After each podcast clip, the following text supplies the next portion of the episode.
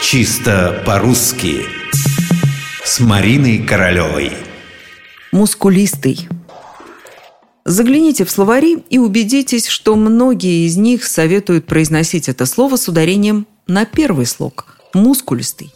Другое дело жизнь, и она диктует свое. Однако начнем все-таки с рекомендаций словарей.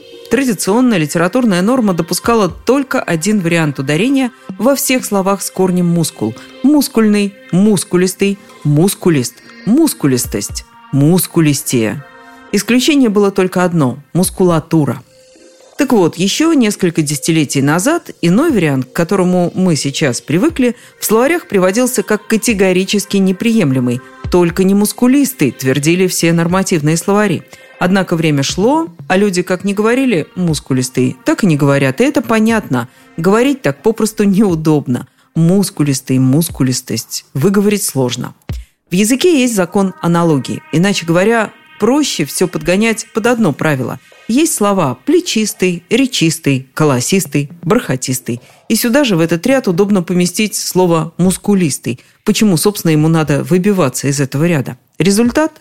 В некоторых словарях вариант мускулистый приводится наравне с мускулистым. Они теперь равноправны.